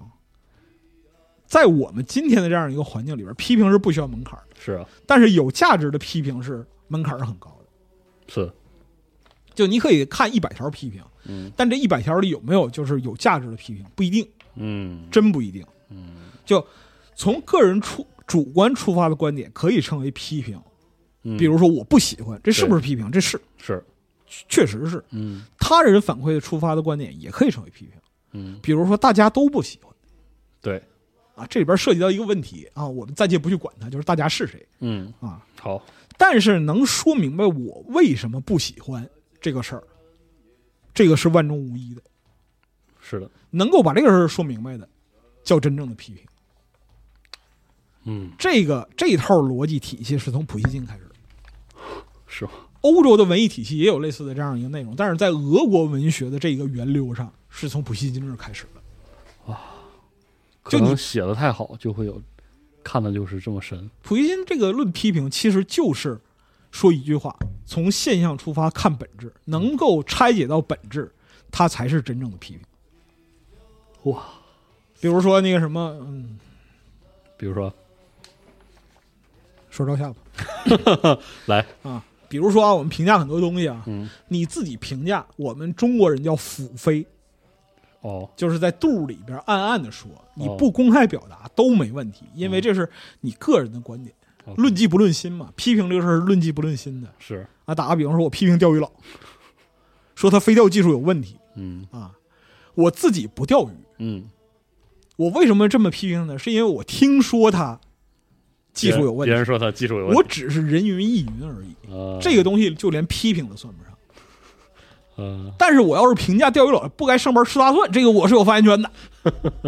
啊啊。咖喱和狗不冷，啊为什么呢？我坐在对面儿，啊，这个这个我有极大的优势。嗯，别人说你不该这么批评，你你你过来做试试，是吧？是，你把这个实践替换成文艺作品，嗯就戏剧啊、电影啊、文学，就各种各样的艺术形式，它逻辑基础就在这儿。但人们观点是复杂太多了，嗯，就尤其是互联网时代有很多杂音嘛，是的，这就容易出现各种各样的问题啊。你觉得我是谈个人观点嗯啊，我还觉得你是跟我抬杠的，嗯，确实是吧？嗯最后就变成扣毛大赛是的，啊，逻辑一路滑坡啊，最后变成什么呢？嗯就是个出溜嘛，啊，最后就是他钓鱼佬，钓鱼佬吃大蒜，那么钓鱼业障重，啊嗯，对就到这儿了，对，钓鱼都该枪毙啊！好站在站在我对面死刑起步，好，这也没法谈了，啊，确实，就批评的基础也就不存在了。对，这也是我们经常会把批评和释放恶意混淆起来了，混淆起来的原因，但是嗯批评绝不等于恶意的单纯释放，确实不是这样的。嗯，有道理啊，就有人真心诚意的批评你，这是福报，是的，实话。是这样的，所以说，文艺批评的基础是理论依托于现实嘛，批评要基于作品自身为中心，嗯，而不是没有边际的骂街。嗯，但是呢，从普希金提出这个批评的逻辑体系之后呢，往往会发展成不可收拾的意识形态方面大混战，啊，就是从历史上来看，人类从来就没有免俗过这个事儿啊。没有免俗。好，先人再牛逼的先人也是一样的，远是诗词歌赋，近了游戏影视，凡是文艺作品都会掉这坑里。嗯但是没有他还不行，是就是到后来别林斯基那个时代，别林斯基说每个时代都不缺少文艺批评，那可不但每个时代都缺少好的文艺批评。啊，而且如果他手里有力量的话，他根本就不想跟你讨论，啊，只是想枪毙你。只是想枪毙你。 特别典型的时期就是沙皇时期，嗯，普希金和莱蒙托夫这两个人都是特别牛逼的剧作家，是每个人一生都写了五部剧作，但是他们活着的时候都没能看到这些剧在舞台上上演。哦他们的戏剧都是死了之后才上舞台的，哦，因为沙皇政府根本就不想跟你讨论，嗯没有什么 PUP，没什，么 PUP 的，你就别演我。了。我们后边会说到这个核心原因嗯啊、就是为什么不跟你讨论，是因为这个批判武器它代替不了武器的批判。确实啊，啊。虽然说，就是一个民族的进步，总得有人来承担文艺批评的职责，这是别林斯基说的、哦，是吗？啊，对，嗯这是别林斯基说的。但是问题是，这个人是谁，是个大问题。他是个嗯大问题。所以就是后，俄国文艺从俄从普希金开始，一直到就是列宁那个时代，嗯，是一直有人承担这个批评的重任，才能让文艺快速的发展。哦，哪个时代文艺进步快，就是因为那个时代敢于承担批评的责任多。哦，你像别林斯基，对吧站？出来，站扛出起来来，嗯果戈里写得好，我就捧他，嗯他写的对，他 OK，他没有问题，他反映人民疾苦。嗯，果戈里的方向发生转变了，就同情骂沙皇了，同情农奴制，我往死里整他啊！这个不是说从人的角度出发，是的，这是真正的文艺批评真难呀，啊！你看列宁，嗯，对吧？列宁批评罗纳查尔斯基，是，是吧？就是系统性的痛骂，嗯骂完之后，如果你能转变回来，我就要向你致以千百个同志的敬礼。嗯，真难呀，这事儿，所以说这个事儿是非常非常难的。嗯我们在就是戏剧里边顺带脚把文艺批评这个事儿说一说，因为戏剧本身就是文艺批评最前线。哦，结合这个俄国的就是现实主义传统，你对现实检验文艺文艺作品的这样一个基准原则嗯，它是批评一个重要来源。嗯哪些创作是对现实是有反应的？哪些创作是进一步挖掘现实的价值的？嗯，哪些东西是经不起推敲的？啊，这都是文艺批评起到作用，哇塞，不断的帮你进步，嗯，在戏剧方面尤为明显。所以后来就是列宁把这个文艺人民性的价值提炼出来，其实也是接受从普希金到柏林到那个别林斯基嗯，这一系列的这样一个说法，把这个批评这个部分也提炼出来。列宁同志那辩证法理论是啊，水准高到不知道哪儿去了，再加上现实主义文艺批评原则，战无不胜，属于是嗯，上边儿上边儿摁着布哈林猛打，是，啊，中间批评高尔基，下边批评社会民主党这个民粹主张什么嗯的，无往不利，靠的就是一个抓住现象，哦看，它背后的本质，这就是从普希金那儿开始的。之后，别林斯基把普希金的思想发展成为体系，这也是果戈里的成功。 就我们之前就是说到果戈里的部分，其实前面提到就白银时代沙皇对于戏剧的管制嗯，啊、这个管制其实有来由的。好，因为什么呢？一八一二年，嗯一八一二年把这个拿破仑赶走了哎，啊，当时这个就是举国欢庆，是的，民族性高涨。是的，但接下来问题发生了，就是打过一八一二年战争的老兵们，怎么着呢？他们待遇没有得到落实，啊，沙皇属于对他们就是用完就扔了。哎，结果这个事儿酝酿到最后，发生了很著名的十二月党人起义。嗯，一八二五年。那这场起义针对的就是沙皇农奴制，主张这个共和制和君主立宪制两拨人，政治方向是不一样的啊，联合起来是干沙皇哎，啊、趁着这个亚历山大一世驾崩、尼古拉一世继位这个空档，嗯，要改变俄国的社会制度，我们最次最次也得建立一个君主立宪制了。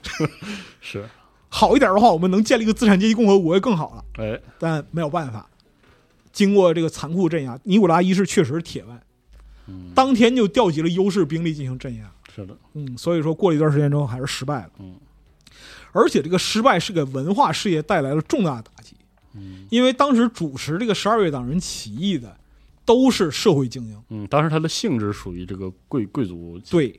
贵族和就是城市资嗯所产谓的阶先级、进贵族起义，军人、嗯，受过良好教育的军人是啊，而且贼他妈文艺，特别文艺，文艺的不得了。是，比如说他十二月党人前身这个就是军人福利联盟，里边有两位重要主持人啊，一位叫这个尼古拉伊万诺维奇图格涅夫啊，图格涅夫这个姓儿对啊，这不是如来是宝，的，就是他，哦，是他是作家伊万图格涅夫的表弟哦，啊、嗯而且他是当时很著名的经济学家。哇另一位米哈伊尔·亚历山德罗维奇·冯维金，我们之前提过剧作家冯维金，是的，是这是冯维金的侄子。哇， 参与者里边的就是有名没名诗人、小说家、剧作家不计其数。哦，这里面这些扛枪的人有很多都 扛枪人很多，扛枪人乐器是样样精通的，啊会写诗，会写诗嗯，会乐器，包括当时普希金也非常热烈的支持十二位党人。他在革命失败之后，给这些被流放的犯人写诗，叫《致西伯利亚的囚徒》，哎呦，有那劲儿了，是吧？有那味儿无私之歌哎，说，在西伯利亚矿坑的底层，望你们保持着骄傲忍耐的榜样，你们悲惨的工作与思想的崇高意向，绝不会就那样灭亡。哎，然后犯人里边诗人多的是啊。啊，是啊，啊，普希金给咱写诗，咱得回一个呀， 哎呦，这么牛逼呢， 哎呀，要交相呼应嘛。啊诗人的礼仪。啊，这里边这个诗人亚历山大伊万诺维奇奥德耶夫斯基，他就写了一首诗叫《火热的预言哎呦我去，》来回赠，里边说：“我们悲惨的工作不会就此灭亡，星星之火会发出熊熊的火光。哦，我操，”这句话最后来被凝成四个字儿“星火燎原”。哦，星火燎原是从这儿来的。我操，就中国古话也有这个说法，但是在俄国“星火燎原”这个词儿是这么来这的。么来的啊？对哦，然后列宁后来在一九零零年创办《火星报》，哦是这布尔个，什维克党报就是从这儿来的。哦，而且在发刊词的时候，特别把这首诗写在头版，哇标明着就是说我们继承十二月党人的革命意向。哦，所以说，你看文就革命和文化联系这么紧，嗯，沙皇就觉得妈的文化人士得往死里嗯整。对啊，挨个儿枪毙，那真真是差不多挨个枪毙了，嗯因为沙皇不是傻，是的，沙皇是真的凶残。嗯，就一八二六年，他镇压了十二月党人之后，他立刻就公布了一个特别法案。嗯这个特别法案成立了沙皇警察第三厅，专门是对文化活动进行审查。哦，然后当时国民教育部公布了一个书报检查条例，这个就是后来臭名昭著的沙皇书报检查条例。哦，严苛到什么程度呢？它被知识分子描述为是生铁铸成的条例。天，操，到了一八二八年啊，戏剧界的福报来了啊啊！剧本儿需要同时经过第三厅和国民教育部双重检查行吧，啊，两大强力部门伺候你一个是啊，你这福分不浅是吧？不分不浅。嗯，就是普希金和莱蒙托夫都没能在活着的时候看到自己剧本上演，就是这个问题。哎呦我天，到了后来，一八四八年欧洲革命啊，戏剧的过审到了什么程度？沙皇自己审剧本，亲自有剧本写出来，我先看一遍，啊，不行就枪毙。有时候把剧本和作者一起枪毙了。 行吧，啊对嗯，所以说这个时候就戏剧界有一点点突破，就是非常不容易的表达了。嗯，我们之前跟小白老师聊那个，就是苏联笑话里边讲，就是果戈里是，在钦差大臣上演上上上演的时候，嗯，他那种戏剧性的表现，是的，偷摸溜走了。对，其实后来想一想，他是真害怕，啊是的， 当时那个高压的环境嘛，一个是高压的环境，另外一个就是他本身是讽刺官僚的，看过的人不傻都能看出来。是的但，问题是，看我们这个戏的人他妈都是官僚，是啊，这个事儿就很离谱。果戈里后来自己就是给友人写信嘛，嗯说他进入了一种就是非常非常惶恐的这样一个状态，嗯，就是从警察到官员，从商人到市民，每个人都在骂我，但是票卖一张都不剩，全都来看，全都来看。到第四场的时候，甚至需要提前好几天订票。哈，你想在那个年代，场场爆满，所以说他就是转了一圈，他跑了，然后里边人出去打圆场，这个事儿情有可原，你知道吧？ 是这样，嗯，而且就是果戈里写完了钦差大臣的时候，是有大臣真的跟沙皇提出自己的建议的，说我们把这个缺德作家流放到西伯利亚怎么样？哎呀，这是就所以说，钦差大臣他本身能够取得那么大的成就，和当时的时代背景是分不开的。嗯他在写这个戏剧之前，他是一个小说家，嗯但是他写戏是有很强的目的性的，嗯，而且他也很清楚的知道，涉及社会现实的敏感题材戏剧过不了审，是啊，所以怎么让他过审呢？我聪明一点儿。嗯啊，整个舞台都是那个就各种神剧嗯啊、传奇剧、搞笑剧，这个东西最安全，嗯，哼哼唧唧，没人理你，它没有什么好处，但是但是也没有什么坏处确实啊。对于官僚来说，这个最开心了，有道理啊嗯它就是它存在了啊，但是又不完全存在。你说俄国没有戏剧吗？它是有的。你嗯说有啥呢？不知道。审查体系卡这就这样，官僚体系要自保，嗯，那怎么办呢？确实，想想辙。嗯而且就是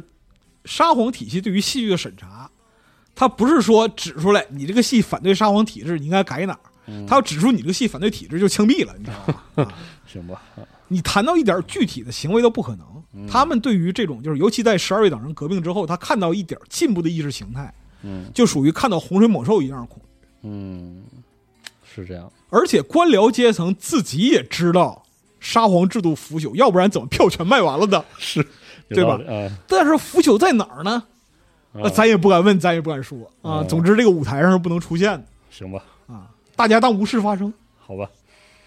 所以，钦差大臣在这种事儿的情况下是无事发生吗？不可能，他就来自于生活。嗯，而且，钦差大臣的这个灵感是谁给果戈里提供的？是普希金提供的。哦是吗？ 对，这么逗普希金自己有一个亲身经历，他去了一个边陲小城，啊本来是去采风的，哦但是因为他这个装束、谈吐和气质，一看就文化人，哦然后装束华贵，谈吐不凡，气质高雅，哦本地小城的官员以为他是彼得堡来的大人物，哦，以为是大官儿以为是大官儿，啊当地官员都不问他个人感受，就给伺候明明白白。 基本上就是说那个什么上马送下马迎哎，呦差不多那个程度。每天就是说三山五岳伺候安排着，伺候的特别明白。啊，他反复辩解说：“我不是彼得堡的官，我就是来这儿看没看不用你不用解释啊啊，不用解释。啊， 我说你是官儿，你就是官儿。这个这个就一直给他伺候走。这么牛逼，溥仪金回来就觉得非常荒谬，呃，是就把这事儿跟国里讲了。啊，国国里觉听了得之后就很有灵感。哦，因为是什么呢？这种表达其实就是一个官僚社会里边扭曲极致。嗯，你像小城里的官员，他都非常向往彼得堡，彼得堡是权力中心，然后又怕这个地方，但是又很恐惧的，因为你不知道从那儿来的是福是祸。确实这儿突然出现一个外乡人，看起来明显是一个大人物，他是什么预兆呢？抓住我是得啊，怎么办呢？伺候着我？如果我能够伺候好，说不定就是我机遇；如果我怠慢他了，那可能就要遭祸。嗯就是地方官僚这样一种心态，是导致这个情况发生。而且这种事儿还不是发生在普希金一个人身上，哦还有另外一位作家叫斯文因，他去另外一个小城叫比尔萨拉比亚，啊得到的待遇如出一辙。但是这哥们儿就比较敢干，啊是吗？他就真的假装了， 我就彼得堡来的官 儿， 啊，骗吃骗喝，骗吃骗喝啊，在当地骗吃骗喝，后来妈被宪兵抓住了， 他跑了。啊！你说这人，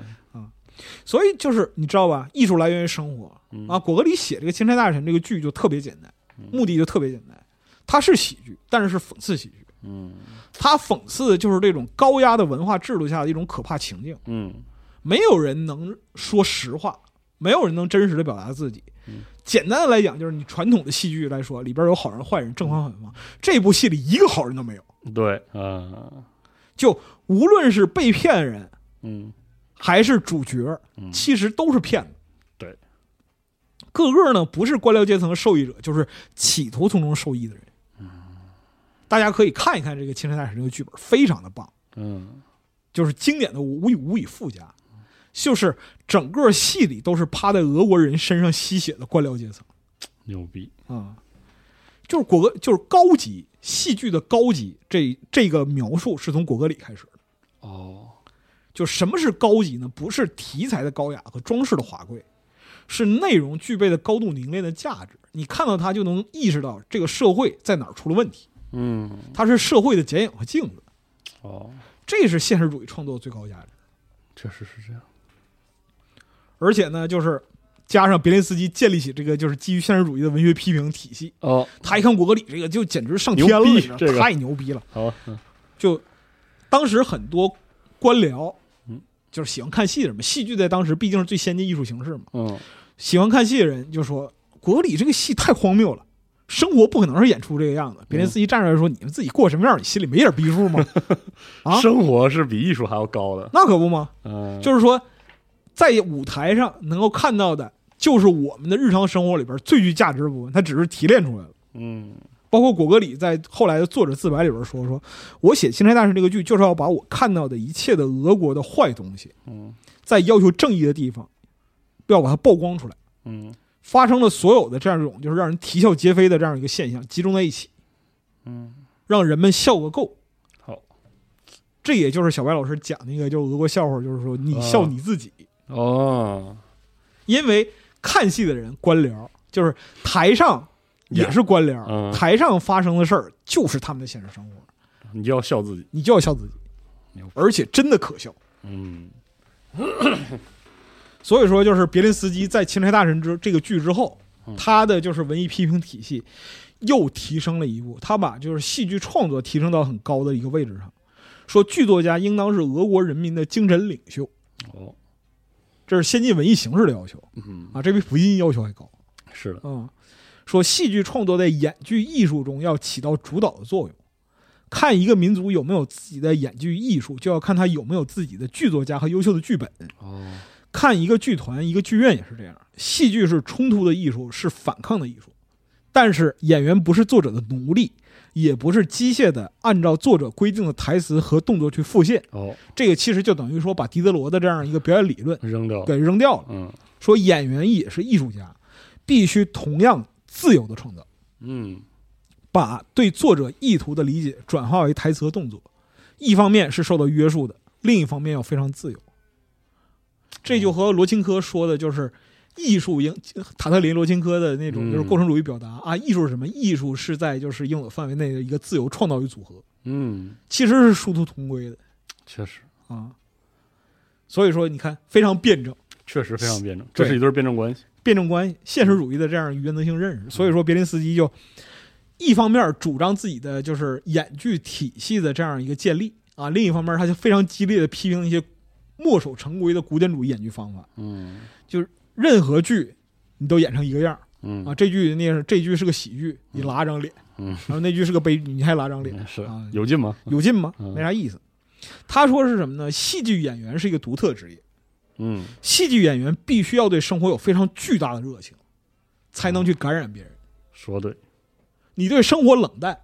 你就没有热情，你没有热情就没法感染别人，是的，你不能感染别人，你这个戏就不行。对，别林斯基就和车尔尼雪夫斯基的观点很一致，嗯，说生活应当是戏剧的主人公，哦戏剧是人的艺术，戏剧一定要以人为主，比人更高贵、更崇高的对象是不存在的。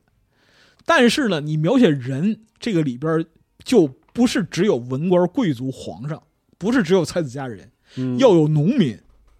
要有普要有通城市人平民，要有普通人，普通人也有心和灵魂、欲望和热情，嗯，这个就是文艺人民性的雏形。在文艺当中也要把人当做人，哎，牛逼，所以说你看，就是别林斯基和果戈里嗯联手的这样一个呈现，就把《钦差大臣》这部剧的这样一个历史作用拔高到无限高的这样一个程是度。，嗯而且就是这部剧还有一个特别牛逼的作用，嗯，就是培养演员。哦，在前面我们说了，就是演剧艺术的这样一个逻辑标准，基于现实主义的创作理论，演员如何去演这个戏。嗯，如果你还是就是传统的古典主义的这样一个表演，你演明白这戏啊，演不明白，你根本演不明白。嗯这个其实就是一套方法论延续下来的结果。啊，啊，演员你要能把这个戏演好了，必须对这这个人物有特别深入的理解。哦接这个戏的就是谢普金。前面我们说那个农奴演员，是的，嗯对，一代的名演员，他接这个戏，接下之后他演这个市长，哦然后他跟果戈里交流，果戈里说你能演明白吗？谢普金说我太明白了，天天见这种逼人是吧？就首先我是农奴剧团，我是农奴出身，是，天天我他见妈老从爷小啊就给老爷演戏。是老爷什么样我还不知道啊，是吧？其次啊，就是戏剧审查制度，嗯这个事儿，我上台演戏，演哪个戏，我天天被老爷锤。嗯，这些人人前一套，背后一套，那个虚伪的嘴脸，嗯我还不知道吗？确实啊，官僚都属于让我懂完了，你知道吗？是，啊，然后就是我们站在台上高雅艺术，嗯然后他们在底下看嗯，指指点这点，高雅这高雅艺术评判标准是谁来的，是，所以你不用担心。嗯，就跟国里说，你不用担心，这个绝对演的明明白白。这整个制度都是腐烂的，我就在台上把这个腐烂制度表达出来。嗯所以说呢，就是这部戏的经典就在于说是从一八三六年这部戏第一次上演，嗯一直到苏联建立，就这一部戏就是俄国现实主义演剧艺术的大学校，就是演这个，你就能学到一切。你能学到一切。嗯你而且你不但能学到艺术，你还能学到现实，是的，因为现实就是这样的。真牛逼！就是后来我们说契诃夫出现之后，就嗯大家是都要演契诃夫。大家都要演契诃夫，演契诃夫证明着你的演剧艺术到达了一个台阶，到达了一个高点。是的，契诃夫之前是哪个？是钦差大人。哦，演果戈里，你要有本事把果戈里演到场场爆满，你这个演员牛逼确实牛逼。啊！所以说，就是谢普金是真正的艺术成就，就是从接《钦差大臣》里演里边的市长开始，哦，而且就是他后来就是对这个角色反复的揣摩，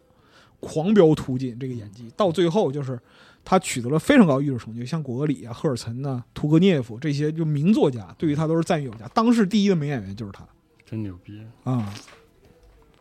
所以说，你看它影响之后一百六十年，一点儿不夸张。真牛逼！真好。就这部剧影响了之后一百六十年，那么我们说这个时候就是戏剧它发展了，你像清朝大审这个时候就就一八三六年，那个时候就文艺审查审查制度还没有那么严苛，嗯一，八四八年才开始毙剧作家啊。行吧，但是就是这个时候看戏的人的需求明显增加了，这个时候就是只是农奴剧团，只是宫廷剧团，嗯包括简陋的城市民主剧团，嗯，他也不太能满足需求。你像舍利梅耶夫伯爵那种，那就只有他一个呀是啊，啊！所以呢，后来随着这个剧目上演的增多，谢普金就和另外一名著名的演员巴维尔斯捷潘诺维奇·莫恰洛夫，他们成立了一个小剧院，嗯，这个就叫莫斯科小剧院哦。毕竟大家还是要看，市民还是需要还是想看的。看剧，要看戏的。嗯那么这个剧院的组织形式，包括说剧院的构成、剧团的构成，其实后来又成了从俄国到苏联的一个雏形。哦，就标准就是按这个来俄国戏剧的标准就按这个来了。啊，那这儿就相当于俄国戏剧的第一个阵地，哦在这里边诞生了很多的剧作家、演员，还有戏剧导演。哦，战场就在这里，然后呢，就是以前我们谈到剧作家，这都是就是一个屋里住不下那种称号是，啊，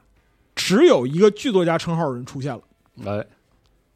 非常牛逼。而且这位他的身世和经历同样传奇，极致的剧作家，极致的剧作文戏剧文学创作，嗯，而且他是票友转正，哦，这么牛逼呢，非常牛逼嗯。这就是之前那个在《白银时代》里边提到过的，就是有我们有听众提到过亚历山大·嗯尼古拉耶维奇·奥斯特洛夫斯基，哎，他是一位把生命都献给戏剧创作事业的人，一辈子写了五十多个剧本，哇，塑造了六百多个人物角色。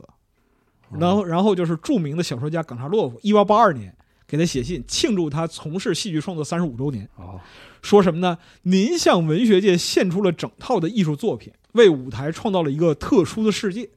您独自一人建造了一座大厦，虽然它的基石是由冯维金、格里鲍耶陀夫和果戈里奠定的，可是只有在您之后，我们俄罗斯人才能骄傲地说，我们有了自己的俄罗斯的民族戏剧。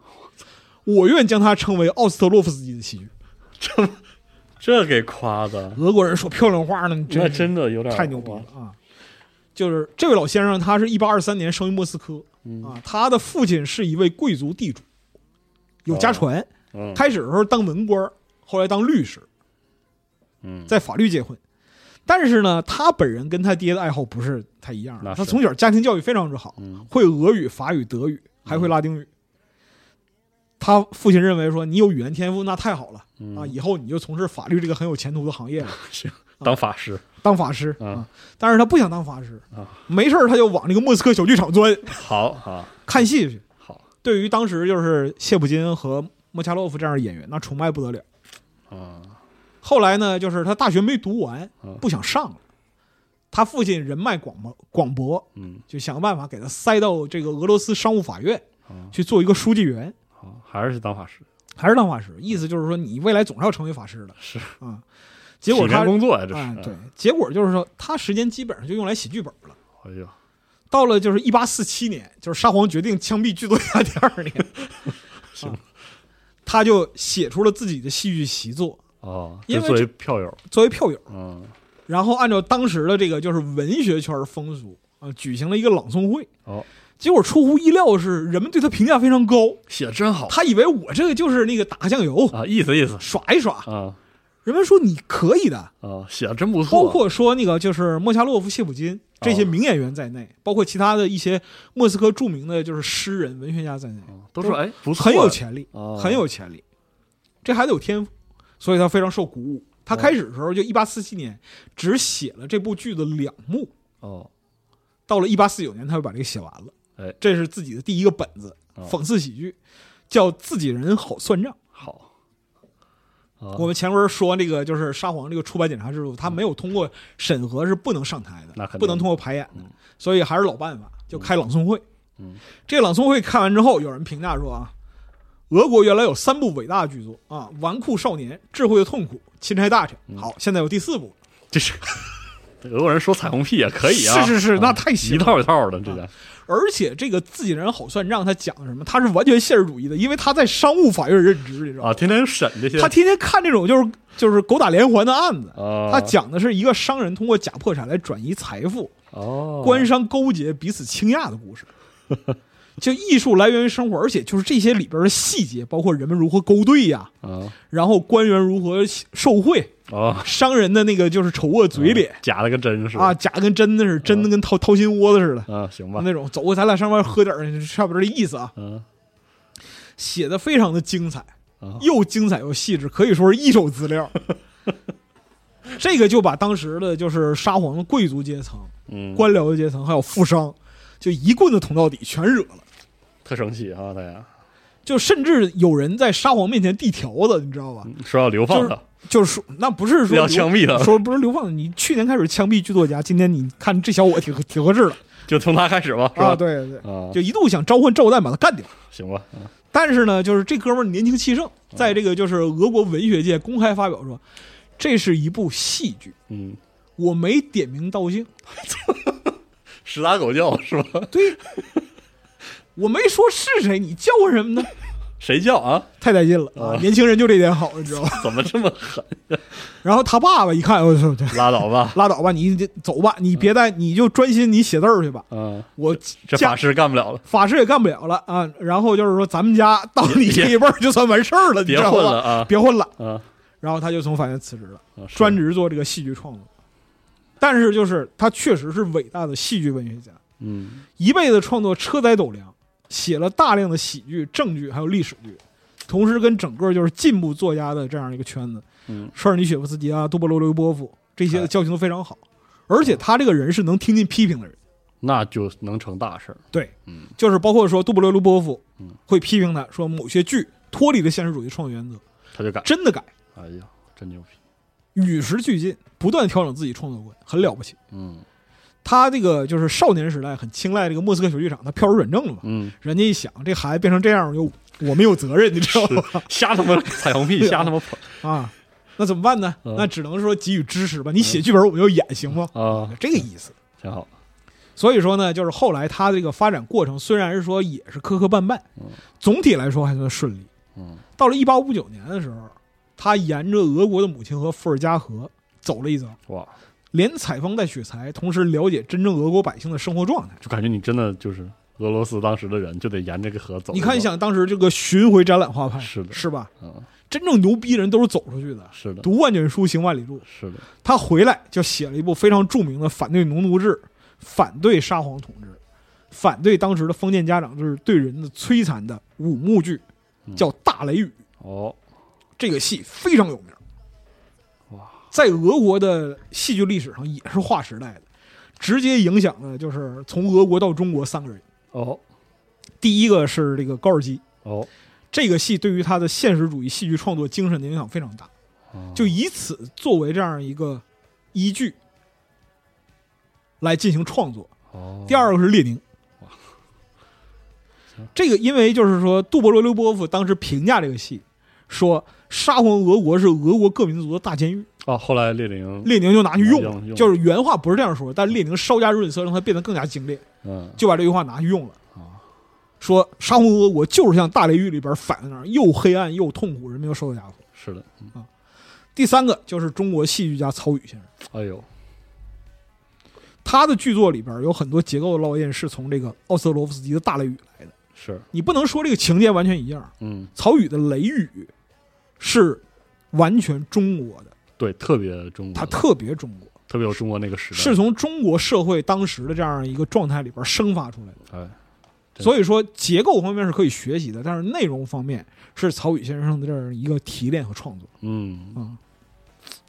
你不能说就是说名字相似，是，它它就一样的，不是的不。是的，嗯，事实上，后来《雷雨》被反向输出到苏联国，哦，到五十年代的时候，就是雷雨到了苏联，嗯，苏联人对这个雷雨捧的，就俄罗斯彩虹屁又来了，你知道吧？是嗯吗？就捧得一塌糊涂，说这这个成就，这个成就不亚于奥斯特洛夫斯基，哎呦我天，到这个程度。而且就是翻译的时候，为了防止就是两个雷雨重了，在嗯俄国会翻译成暴风雨或者风暴哦，这样一个意思。我们大一的时候有一门课，就是要要演剧，嗯我们的隔壁班演的是《雷雨啊，》我，你看就是雷雨的地位，是喜剧之王，对吧？嗯哎心心念念我要拍一个雷雨，是的呀，是吧？对，地位就在这儿呢。确实，而且就是后来人们就是中国这边的，就是戏剧界问苏联人，嗯说你觉得曹禺和奥斯特罗夫斯基这两个《雷雨》之间相似的地方嗯有哪些？苏联人说，我觉得你们这个戏更像契诃夫，哎呀，哎 呀，哎呦，是不是给你磕一磕？就夸夸人，你知道吗？啊，真会夸呀！啊，而且仁义二零一一年还在莫斯科演过《雷雨》，啊哇，这都是戏剧成就。嗯，你说奥斯特罗夫斯基除了《大雷雨》之外，他一辈子原创剧本有四十多个，而且就是后期几乎就成为批判现实主义戏剧的代表。只要演戏，你看他戏没错。嗯，杜波罗留波夫就评价说，他剧本的基调就是社会关系的不自然。这种不自然是因为一种人的专横顽固和另一种人的毫无权利而诞生的，哦非常压迫尖与锐被压迫。嗯那么艺术家的感觉，就是由于愤慨于这种事物的秩序，就在那种错综繁复的状态下去搜索它，而且把它暴露出来。嗯他的作品里边就有很多戏剧冲突是构建在这个官僚阶层啊、富商阶层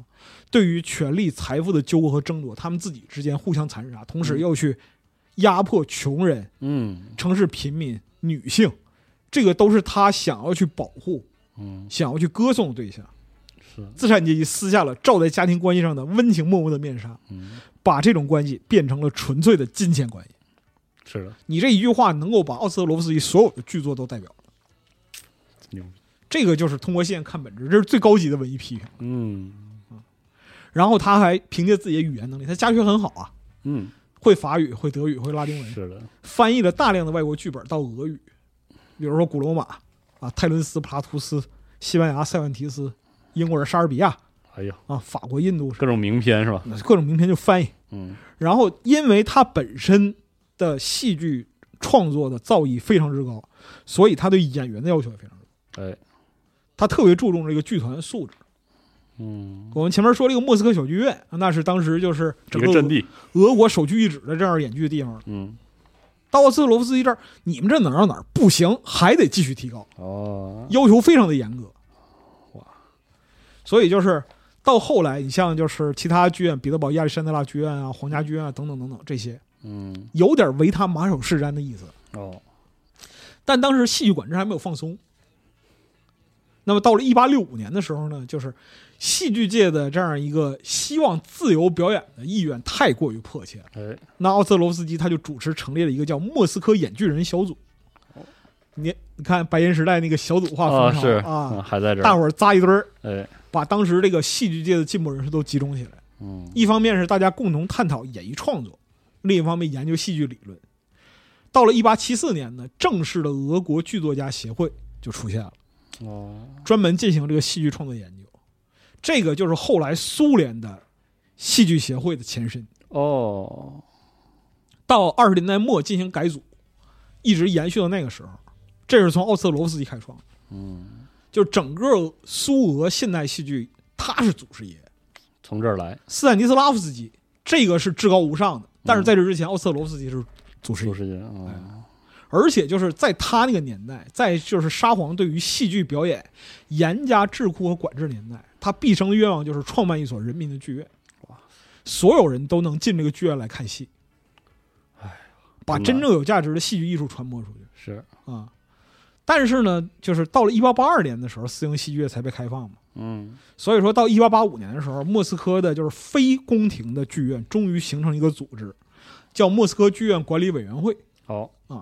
这个管理委员会在后来苏联的时候是卢纳查尔斯基天天泡着的地方。哦啊，就是说这儿哎，啊，就是列宁同志说的，你得看着他点儿，对就，这个地儿啊，就是你别让别别让他老往那儿去，嗯啊，就是这儿你让他下乡扫盲去。啊，但其实你可以看到这个地方多重要，因为他是是奥斯特罗夫斯基毕生的成就，都在这儿，因为他德高望重，所以被推选为艺术部主任。嗯他就在任上想要完成自己的人民剧院之梦，嗯甚至连纲领都写完了哇。但是天不遂人愿，只工作了半年就去世了，哎呦，太遗憾了，太遗憾了。嗯，而且就是当时沙皇时代嘛，啊，嗯各种势力，是还有很多事儿比演戏更重要，是还会影响演戏，啊，是乱太糟糟的，是，对，乱糟糟的，这事儿搁置了。所以说，他的理想是什么时候实现的呢？嗯，是十二年之后，演出海鸥的莫斯科艺术剧院，哦，这连上了，这是莫斯科的第一所人民剧院，哦，就真正能够实现奥斯特罗夫斯基的理想的人民剧院，让人们都能来自由的看戏。哦，带领他们的就是真正成为当今表演事业无可逾越的巅峰的斯坦尼斯拉夫斯基、嗯，涅米罗维奇·丹青科。是这就和我们在白银时代讲的契诃夫的故事接上了。接上了，哎呀，所以说前面你看，就是整个俄国的现实主义戏剧经历过这么长的时间，真的啊有这么多的铺垫，它才成就了那么高的艺术是的，啊。太牛逼，就是之后你会看到斯坦尼体系在事实上统治了全世界的表演体系是的，啊，除了微博表演体系之外，其他的都我不只知有，道你说那啥体系其实就只有一个啊。嗯，但是呢，你要知道，就是戏剧艺术的人民性基础，在俄国不是从十月革命才开始的，嗯，有非常在这深厚之前至少有三百年的积淀。嗯就是戏剧本身作为一个艺术形式，应该为谁服务，这是从鲁金那个年代就开始了。是的，而且就是戏剧、文学、诗歌、电影之间的关系非常纠结。嗯，打个比方说，马可夫斯基，哎先锋诗人、未来主义诗人，嗯，但是呢，他同时也是一个先锋剧作家，哦，然后他还演过自己写剧本的电影，就所有当时先锋艺术他都尝试了遍儿。嗯，很你厉像害就是说戏剧导演里边的梅耶荷德，哦梅耶荷德就跟建筑界哦，剪不断理还乱，剧场结构你快点给我设计几个，嗯我要做先锋，我要做先锋戏剧，哦没有牛逼的剧场这个东西表现不出来。哦威斯宁三兄弟就去给做东西，是嗯哦然后你像契诃夫、高尔基，高尔基这跟列宁是密友，嗯是至交，是对吧？契诃夫给就是整个俄国的文学、戏剧都带来特别巨大影响。嗯所以说这些东西里边儿，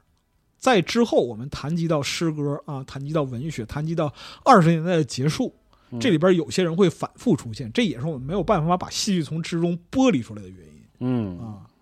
所以说我们在之后的节目里边儿会进一步的阐述这个二十年代，从白银时代到二十年代苏联戏剧理论的这样一个发展，以及其中的人和事儿好嗯，相当于讲一半儿才啊。啊这。个戏剧真的是特别的戏剧真的是太太深了，太深了，太深了，太深了啊反反太多多维度了。对，包括就是那个这个里边儿就是组稿，嗯，我找了一个中戏的博士，我我的朋友，嗯哦在现在就是博士在读，哦，然后我跟他要的一些东西，他那儿也没有，嗯太有意思了，这个事儿。就是像梅耶荷德啊、瓦赫塔科夫这些，就是嗯苏联的戏剧导演，他的生平以及他的剧作里边有一些东西，包括他的表演体系，嗯，哎，他也没有啊，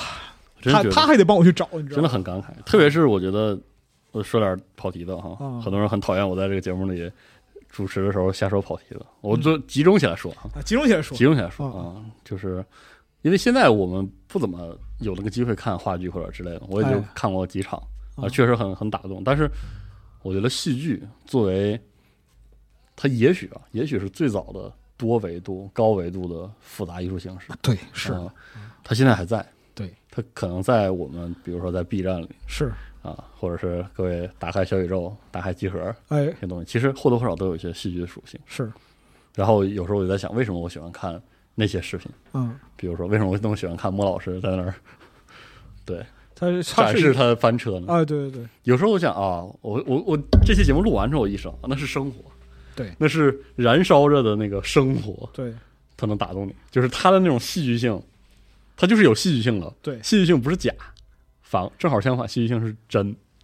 是最真那个。像就像你提到莫老师，嗯或者说就是有的时候有我们有一些直播啊，或者啊类是似的这样的东西，其实就是能够吸引人的部分，嗯它既是假的，其实又是真的，是吧啊对？，就你可以说它当然有演绎的成分嗯，是的，但是它的本源是对生活的热情是这样的，啊，这就像我们讲说就是说电子阳痿，它对？啊吧？是因为没热情了，嗯所以你会觉得什么都没意思，其实不是游戏的问题，其实不是游戏的，啊，嗯所以说戏剧在这个就是艺术形式上来讲。真的太深了。对于我们现代人来说，它的启迪其实远远比我们想象的要大很多。是的，包括就是说我们后边将要谈及的这个就是斯坦尼体系，它在我们的生活之中已经无处不在了。嗯，逻辑上来讲，只要你面对摄像头，你就在表演。确实。任何时候，你无论是就是远程会议呀、哦，对啊，直播呀、什么的，跟你会意识识到那不是真正的你，是的，它就涉及到表演嗯，啊，涉及到表演就涉及到表演的理论和体系。确实你无论是否承认表演的理论和体系，最后你会发现斯坦尼讲的那些就是你在做的。太神奇了，戏剧真是太神奇了。而且在就是高技术年代，啊嗯这些东西变得更加有意思。是的，对，看起来离我们好像很远，看起来很远，似乎土里土气的在台上表演，对，似乎没有电影电视剧有了镜头调度之后那么的复杂，对，完全不是。对它里面有很多东西是超越时代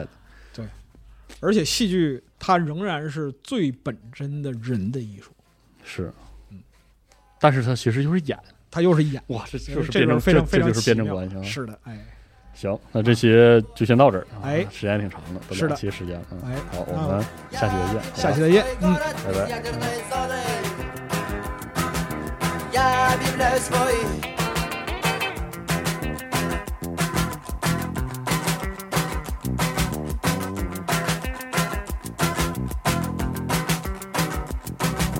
Как непрочны стены наших квартир Но кто-то один не подставит за всех плечо я вижу дом, я беру в руки мел